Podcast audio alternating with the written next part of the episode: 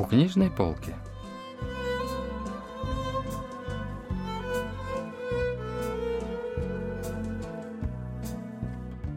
Рассказ «Лишние люди» писателя Сунчан Сопа.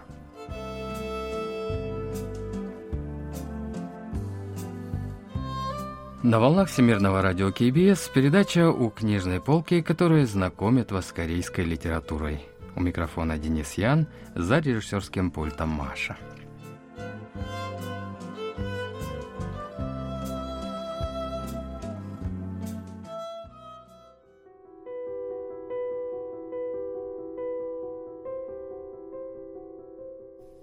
Рассказ писателя Сон Чан Сопа «Лишние люди» был опубликован в 1958 году в журнале «Сасанги».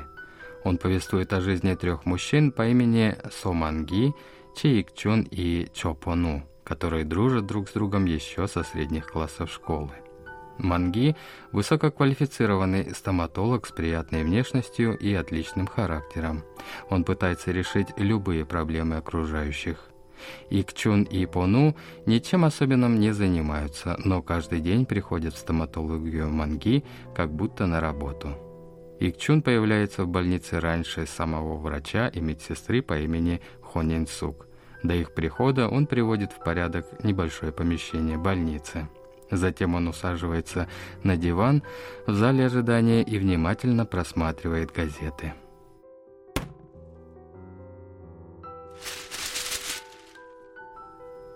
«Мисс Хон, вы только посмотрите! Неужели бывают такие твари?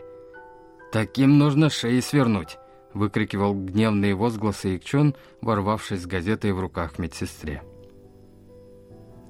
Икчон был из тех, кто критиковал несправедливую действительность, чтобы разумно оправдать свое положение.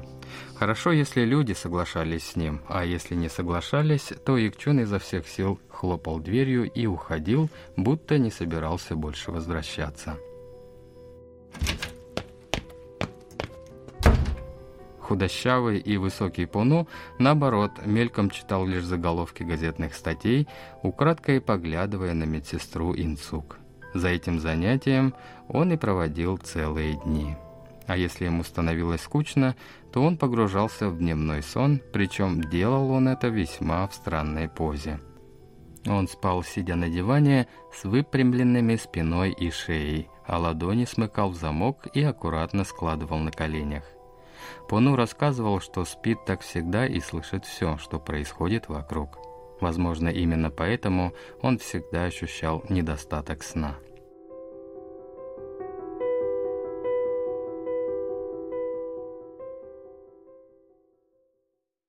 Вину за это Пону всегда перекладывал на Корейскую войну. Упустив шанс эвакуироваться из города, он целых три месяца прятался в Сеуле. Страх перед коммунистами и атаками не позволял ему ни на секунду успокоиться или крепко заснуть.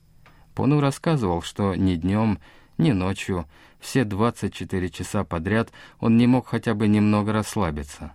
Со временем это беспокойное напряжение закрепилось и оставалось с ним по сей день. Герои рассказа «Лишние люди» писателя Сон Чан Сопа живут в послевоенные годы в пригороде Сеула. Их тяжелые жизни связывает между собой стоматология одного из героев. Вот что рассказывает о людях того времени литературный критик Чон Сойон. 재밌는 것이 2010년대 한국 사회 안에서 이 잉여인간이라는 말이 유행을 했는데요. Лишние люди 1950-х годов, которых изобразил в своем произведении Сон Чан Соп, это люди, потерявшие после Корейской войны волю к жизни и мечты. В эти годы в корейском обществе царили мрак и разруха. Автор детально изобразил угнетенных корейцев, которые не могли привыкнуть к этой реальности. 잘 진열을 해놓은 작품입니다. 요컨대 전후 사회의 문제적인 인물 도감이라고 할 수 있겠습니다. Стоматолог Манги был хорошим врачом и человеком, которому все доверяли, но из-за отсутствия должного больничного оснащения пациентов он принимал немного и всегда нуждался. Его положение осложнялось также тем, что здание больницы и все оборудование принадлежали семье жены Пону. Именно она всегда приходила за арендной платой. Она слыла хорошим дельцом, а вот репутация жены у нее страдала. Под предлогом лечения женщина часто ходила в стоматологию. На своего мужа она не обращала там особого внимания, зато Манги не раз смущала своим поведением. Например, во время лечения женщина могла схватить врача за халат и с кокетливой улыбкой потянуть к себе, тогда как тому ничего не оставалось, как повернуться спиной к остальным присутствующим, чтобы никто ничего не увидел. После нескольких таких случаев Манги остерегался жены Пуну, но однажды ему пришлось снова с ней встретиться в кафе, поскольку та хотела обсудить с ним здание больницы. Женщина попросила заплатить арендную плату за три месяца вперед, так как здание нуждалось в ремонте. Затем она повела Манги в ресторан, где сделала ему неожиданное предложение. Мне так жалко ваших замечательных навыков, которые слишком хороши для таких убогих условий. У меня появился покупатель этого здания. На вырученные деньги я бы хотела предоставить вам самое современное оборудование. Я подожду, пока вы встанете на ноги. Хоть пять, хоть десять лет. А могу и вовсе предоставить вам все бесплатно. А когда принесли еду, женщина начала ухаживать за Манги, будто он был ее мужем. Тот чувствовал себя неловко и беспокойно, не понимая ее намерений. В конце концов, предчувствие Манги оправдалось.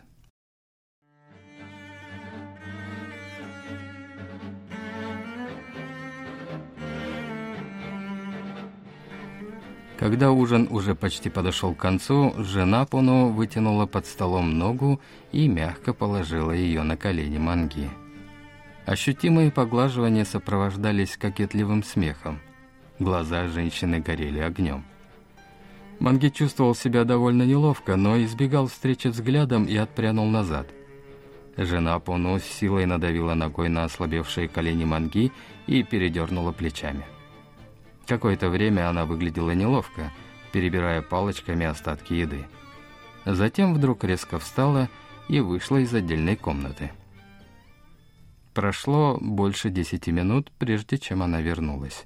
Жена Пону вошла внутрь и закрыла дверь на замок. Странно, но щелчок замка прозвучал вызывающе. Затем женщина закрыла еще и шторы и села на свое место. «Налейте мне», «Мне пора. Спасибо за такой богатый ужин».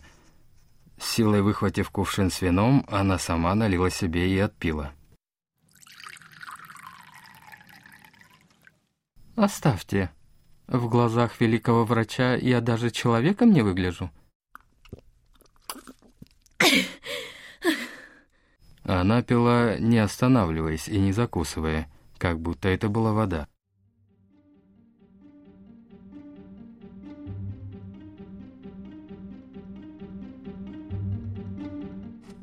Манги испугался. Неизвестно, что еще она может сделать, если опьянеет еще больше. Он аккуратно забрал у нее кувшин и спрятал. Но женщина набросилась на него в попытке вернуть напиток.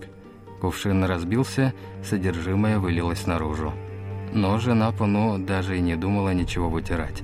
Она упала и легла на колени Манги. «Тюфяк!»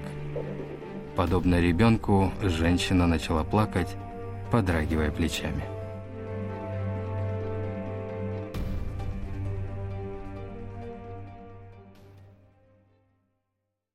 Однажды в больницу пришел сын Икчуна. Он искал отца, так как его мать слегла и теперь задыхалась. Похоже, жить ей оставалось недолго. Она кормила семью тем, что рано утром ездила в Инчон за рыбой, а днем возвращалась и продавала ее в Сеуле. После ее болезни этим стала заниматься их пожилая бабушка. В тот день мальчик не застал Икчуна в больнице, но Манги стало жалко юнца, у которого к тому же еще были младшие брат и сестра. У самого Манги особо не было возможности помогать друзьям, так как он заботился о своей большой семье вместе с родителями об обучении младших братьев и сестер. Более того, после войны на 3-4 года заботы о семье жены тоже легли на его плечи. Но через несколько дней сын Икчуна снова пришел в больницу. На этот раз он с поникшим видом сообщил, что мать умерла, а бабушка, уехавшая рано утром торговать рыбой, еще не вернулась. Мальчик пришел за отцом.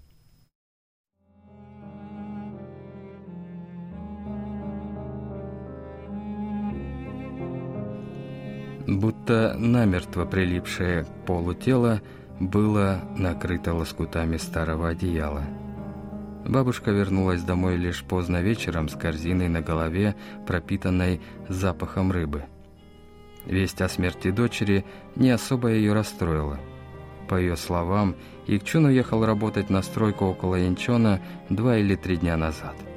Он хотел немного заработать, чтобы сделать больной хотя бы несколько уколов и как-то облегчить предсмертные муки.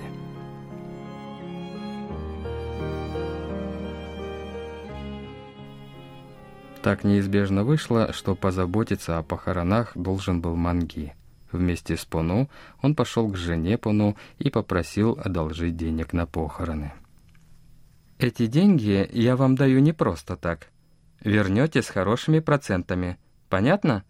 В общем, зайдете потом снова. Мне еще обязательно нужно кое-что с вами обсудить». На самом деле, за несколько часов до прихода сына Евчуна, жена Пону попросила Манги освободить помещение больницы в течение недели, так как на здании нашелся покупатель. На взятые в долг деньги Манги купил самый простой гроб для жены друга, траурную одежду для его детей и место для могилы.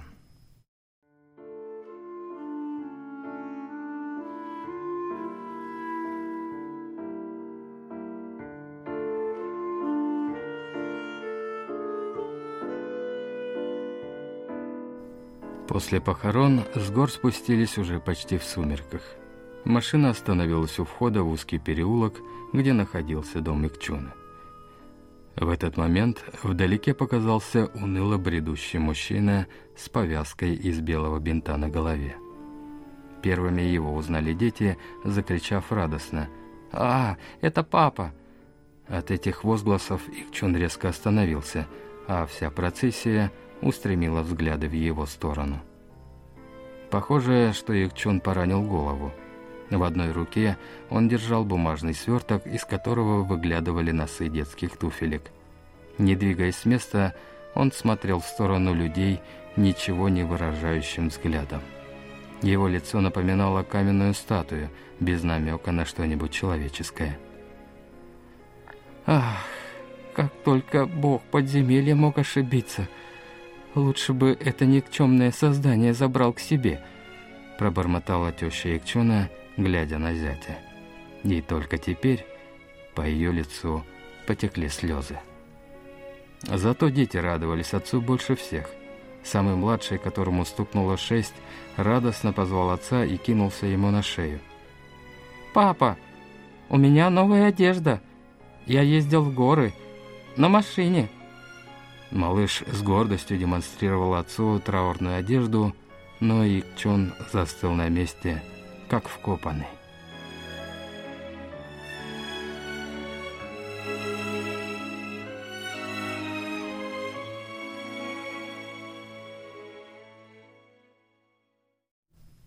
Для троих друзей Манги Пону и Икчуна реальность кажется совершенно безнадежной. Вот что говорит о главной мысли произведения профессор Пан Минхо факультета корейского языка и литературы Сеульского национального университета. 어떻게 보면 이 세 인물 모두가 작가 손창섭이었어요. В какой-то степени во всех трех героях можно увидеть самого писателя Сон Чан Сопа. Пон У представляет собой бессмысленного человека, которому нечем заняться в послевоенном обществе. Ик Чун критически относится ко всем несправедливостям корейского общества. Манги обладает строгими этическими и моральными принципами. Все эти герои были частью самого писателя Сон Чан Сопа. В рассказе «Лишние люди» писатель выделил их в отдельных героев. 한국 사회가 잘 나아가기를 염원했던 그런 작가였다고 생각을 합니다.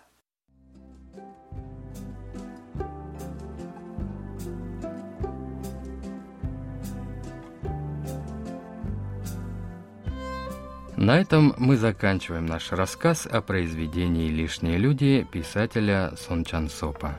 Спасибо за внимание и до встречи в следующий вторник.